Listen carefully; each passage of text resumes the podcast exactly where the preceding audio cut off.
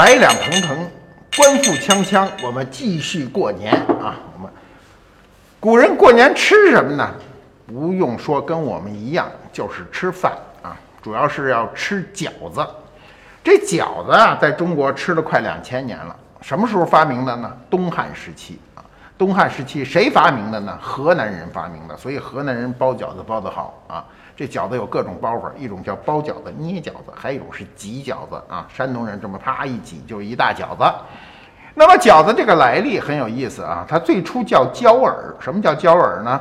就是它是相交的啊，两面交在一起，然后像耳朵一样。你看饺子就是半个耳朵形嘛？但你仔细想，这耳朵如果长这么俩肉饺子，那太难看了，比山峰耳还难看。我得罪山峰耳了啊。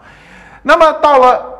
这个元代啊，元代以后呢，这东西叫扁食饺子。据说啊，据说啊，以前的饺子，元以前、宋以前饺子都偏小，元代以后饺子就越来越大。为什么？元代人气魄大呀，所以他一定饺子要个儿大。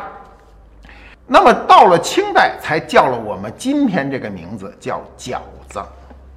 饺子呢？最初啊，最初这饺子真不是用来吃的，是用来治病的。据说啊，据说这个古代的时候啊，这饺子里头是包着药材。药材是什么呢？有人说，据说羊肉都算药材。确实啊，羊肉的这个吃药适度，吃多了特热，所以呢，这个包上了药材当药来吃的。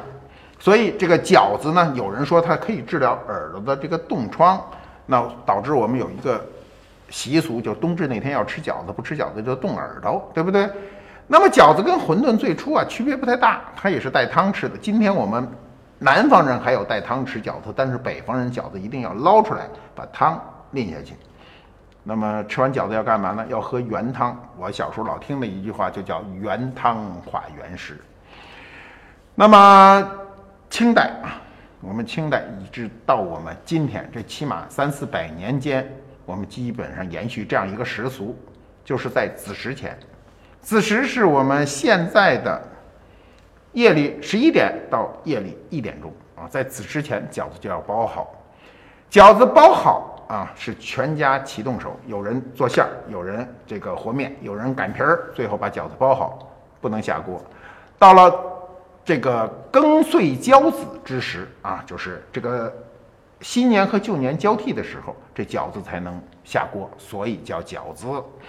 那么它的主要含义呢，就是喜庆团圆啊，喜庆团圆，一家子人。你想想，那时候在比较贫困的日子里啊，围着一个热气腾腾的大锅，把饺子捞上来，那种感受不是今天的人能够感受到的。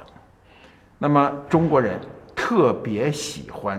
把好东西藏起来，所以中国发明了很多全世界独一无二的食品，饺子算其中一个，馅儿在里头，包子也算，包子有肉不在褶上，元宵也算，馅儿饼也算。你看，中国人都把好东西包在里面啊，不外露啊，不露富，而外国人呢，就是一披萨，把把馅儿全搁在外头，所以中国人的含蓄跟外国人那奔放完全的不同。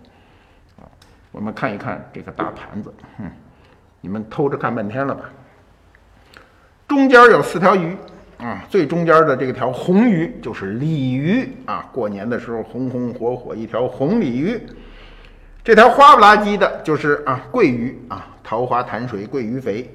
这是白鲢啊，这鱼就是刺儿最多啊，你吃的时候要小心卡着你。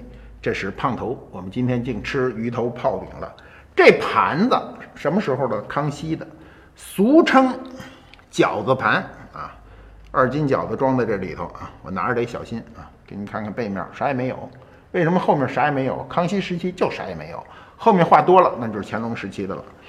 那么过去一个人能吃的人啊，一顿能吃二斤饺子，今天的人肯定没这口福